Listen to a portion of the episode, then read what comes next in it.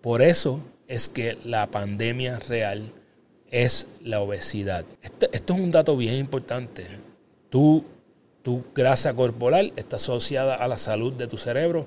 Tus pensamientos negativos te están quitando la vida. Las personas optimistas duran 15% más que las personas que son pesimistas. Encontrar estrategias para manejar el estrés va a cambiar tu cerebro de forma positiva. Eso es básicamente cultivar el regalo del amor.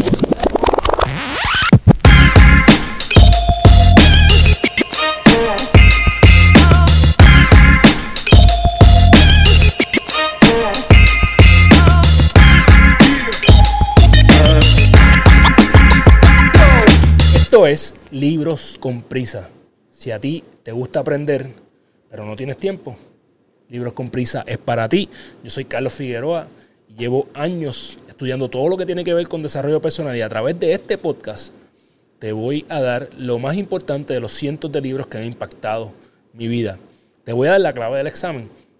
Así que quiero que sepas que van a haber spoilers, pero eso es lo que tú quieres. Tú quieres lo mejor de cada uno de estos libros para ir directamente a aplicarlo. Lo único que yo te pido a cambio de esto es que por favor compartas esto con alguien que se puede beneficiar de este contenido, que te suscribas a nuestro canal de YouTube y le des like para que el algoritmo nos ayude a seguir creciendo como lo estamos haciendo hasta ahora. Estamos bien cerca de 2.000 eh, suscriptores y eso me pone muy, muy, muy feliz.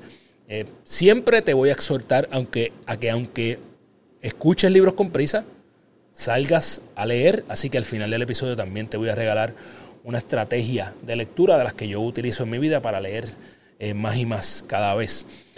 El libro que te voy a dar ahora tiene mucho que ver con la obsesión que yo tengo con todo lo que me dé más vida, más memoria o salud a mi cerebro.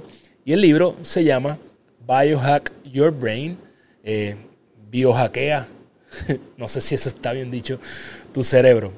Honestamente no sé si este libro lo hay en español. Eh, la autora de este libro se llama Kristen Willimer y es eh, una eh, neurocientífica. Está basado, me gusta mucho este libro, si te gusta el deporte, está basado en, los estudios que se le han hecho a futbolistas, ¿verdad? Obviamente de las contusiones que sufren por los impactos que tienen en el juego. Este libro yo lo saqué de un podcast con la autora, así que es otra razón para que tú escuches Gana tu Día, para que te sigas enterando de libros que podrían cambiar tu vida. La, autora comienza eh, hablando de, la historia de su padre, que le dio la enfermedad de Parkinson, eh, una de las enfermedades degenerativas del cerebro, ¿verdad? Que más personas impactan. Y entonces ella eh, te cuenta, ¿verdad? Que si ella hubiera empezado esto antes, a lo mejor hubiera podido salvar a su papá. Te habla de cómo es que el órgano más importante de tu cuerpo no es tu corazón, sino el cerebro, ¿verdad? Porque no es cuando tu corazón deja de latir que tú falleces, sino cuando ese impulso deja de ir eh, de tu cerebro al resto de las partes de tu cuerpo. Es el órgano que maneja nuestras vidas. A mí me encantan los facts del cerebro y aquí te voy a dar alguno de ellos. El cerebro es la cosa más compleja que hay en nuestro mundo, además del universo. Nosotros seguimos descubriendo nuestro cerebro. En los últimos 10 años se ha descubierto más cosas de nuestro cerebro que lo que se descubrió en toda la historia de la humanidad antes de esos últimos 10 años. Nuestro cerebro tiene 100 billones de neuronas que a su vez hacen más de 100 trillones de conexiones entre esas neuronas. La velocidad de la electricidad dentro de tu cerebro es de 268 millas por hora. Tu cerebro solamente tiene el 2% de la masa de tu cuerpo, pero consume el 20% de la sangre. Así que esta es la importancia de los nutrientes que tú le vas a dar a este órgano tan importante que es tu cerebro. Y la memoria, agárrate bien porque esta es fuerte. Tu memoria es el equivalente a 2.5 millones de gigabytes. Como yo no sé cuántos años de, de, footage, ¿verdad? De, de, cinta podrías grabar en tu memoria. Este, así que no te preocupes porque vas a tener suficiente memoria a lo largo de tu vida. Obviamente si haces las cosas que yo voy a decir eh, que este libro te dice que haga. La demencia y el Alzheimer no comienzan a los 60, ni a los 70, ni a los 50. Esto, si hay algo que quiero que te lleves de este libro es esto. La demencia y el Alzheimer comienzan en tus 30 y 40, ¿ok? Tú tienes que cuidar de tu cerebro y a través de este episodio yo te voy a dar algunas formas de cómo hacerlo. Tu cerebro sigue cambiando y sigue creciendo. Antes te pensaba que tú llegabas a un punto donde tu cerebro no crecía más eso se ha descubierto que no es cierto. Tu cerebro va a seguir creciendo a lo largo de tu vida y tu historia. Hay algo que se produce a través del sueño, que es la neurogénesis, ¿verdad? Es la creación de neuronas nuevas en tu cerebro. Así que es bien importante eh, esta parte de cómo se regenera eh, todo lo que hay en tu cerebro. Un dato bien importante. Tu peso corporal está asociado a tu cerebro. Si tú tienes exceso de grasa en tu cuerpo, muy probablemente vas a tener daño cerebral. Por eso es que la pandemia real es la obesidad. Esto, es un dato bien importante. tu grasa corporal está asociada a la salud de tu cerebro. Una razón adicional para la que salgas a hacer ese ejercicio que a lo que le estás pichando tanto y tanto. Tu nivel de estrés afecta a tu cerebro. El impacto que coge tu cerebro al tener mucho estrés es el mismo impacto que el de tener una concusión. Les dije que esta eh, escritora se basó en estudios de los jugadores de fútbol. Así que si tú no manejas tu estrés, vas a estar a lo largo del tiempo, como si tú tuvieras el cerebro de un boxeador eh, que cogió un montón de cantazos a través de su carrera. Esto, esto es un dato bien crucial para que manejes tu estrés. Por eso es que no puedes estar a 100 millas todo el tiempo. Tienes que separarte del trabajo. No importa cuánto hay un montón de gente que te quiera decir que todo el tiempo está on fire. Eso no es cierto. No es sostenible. Muy pocas personas pueden hacer esto de una manera sostenible y probablemente son personas que tienen unos unas capacidades económicas para hacer cosas que la persona promedio no puede hacer. Tienes que tener recovery para tu cerebro, tienes que tener tiempo para descansar, para relajarte y para recuperarte. ¿okay? Algunas de las cosas que tú puedes hacer para evitar que tu cerebro tenga el impacto eh, del estrés, hacer yoga, darte un masaje corporal. Recientemente tuvimos un episodio con Anita Sánchez donde hablamos de esto, así que eh, puedes ir a ese episodio también.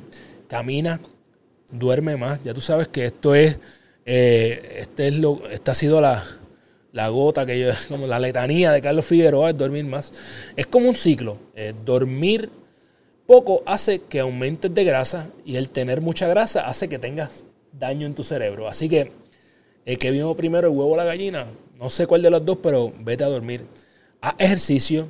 El no ejercitarse por 10 días reduce la, la circulación en tu cerebro en un 30%.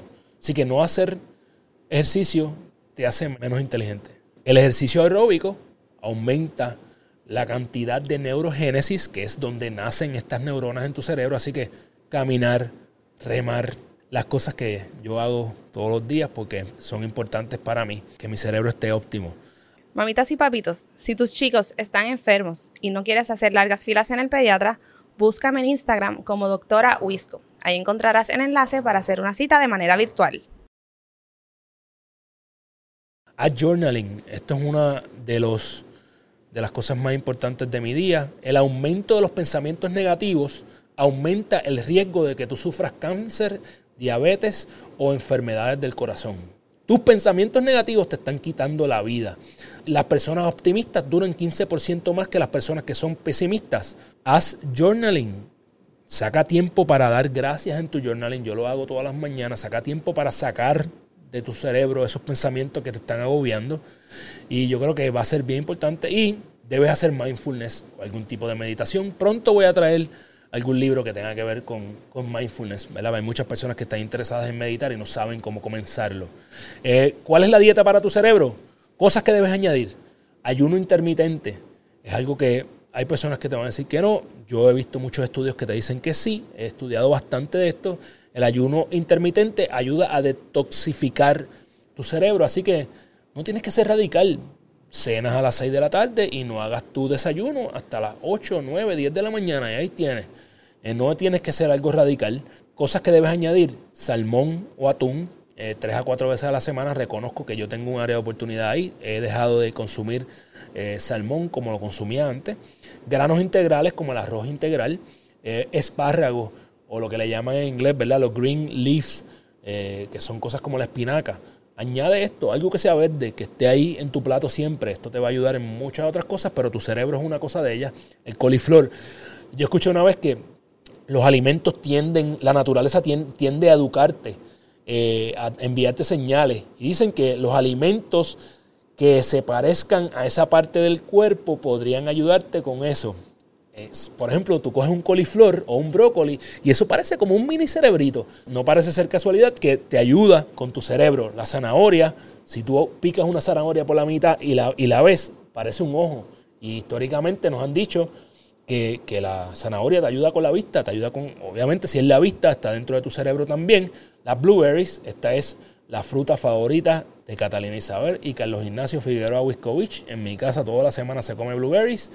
Y el chocolate negro no, no es el sneaker, no, no es la barra de crunch ni de ninguno de esos chocolates. Es chocolate negro, por lo menos 75-80% cacao eh, el que te ayuda con tu cerebro y no tan solo te, ayuda con tu cerebro, te ayuda con tus emociones, con tu mood. Así que ahí tienes. ¿Qué tienes que eliminar?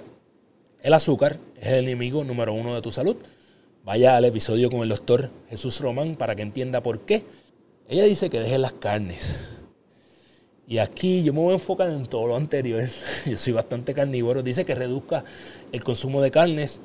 Eh, yo no soy científico como ella, me gusta mucho la carne, no es algo que planifico dejar, pero voy a hacer lo demás. Y algo que dice que tienes que eliminar, deja de comer frente al televisor. Eh, esto es algo que no te permite comer de una manera mindful, estás ajetreado y te está afectando tu eh, intestino, que a veces le llaman, ¿verdad? Ese segundo cerebro. Algunas cosas adicionales es que dice que aprendas una palabra nueva todos los días, eh, juega juegos, valga la redundancia, que te ayuden a ejercitar tu cerebro como el sudoku, cruzagrama, eh, crucigramas, perdón, sopas de palabras. Estas son cosas que te estimulan tu cerebro y te van a ayudar. Yo tenía la señora que me cuidaba cuando yo era chamaquito, en paz descanse, yo le decía, mami, ¿qué cose? Esta señora hacía eh, sopas de palabras todos los días desde que yo tengo uso de razón. Eh, obviamente ella falleció ya, pero ella hacía sopas de palabras todos los días y ella no podíamos determinar cuánta edad tenía, pero su mente estaba súper clara. Así que yo he vivido la evidencia de que esto es real. Apaga la coma y las noticias. Esto no lo dice el libro, esto lo digo yo. y obviamente lee, coño, ¿sabes? ¿Qué más? Eso es lo que tienes que hacer para ejercitar tu cerebro. Ahí está, mi gente. Eh, ella expone cuatro pasos básicos para cumplir metas y hackear tu cerebro Empieza por lo pequeño. Empieza creando un hábito. Mídelo. Mide tu peso, mide tus calorías, mide tu sueño, mide cuántas páginas lees al día, mide tu ejercicio, mídelo. ¿Ok? Busca un accountability partner. Yo puedo ser ese accountability partner si tú lo quieres. Y disfruta el proceso. Ahí están los cuatro pasos que ella dice para poder cumplir cualquier meta y ejercitar, hackear tu cerebro.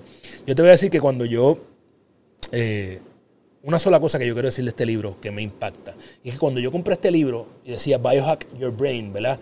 Hackea tu cerebro. Uno piensa que es que te vas a conectar a máquinas, que vas a hacer cosas que son radicales. Todo lo que ella te dice son cosas normales, básicas. El 80-90% de la salud de tu cerebro depende de cosas que puedes hacer todos los días.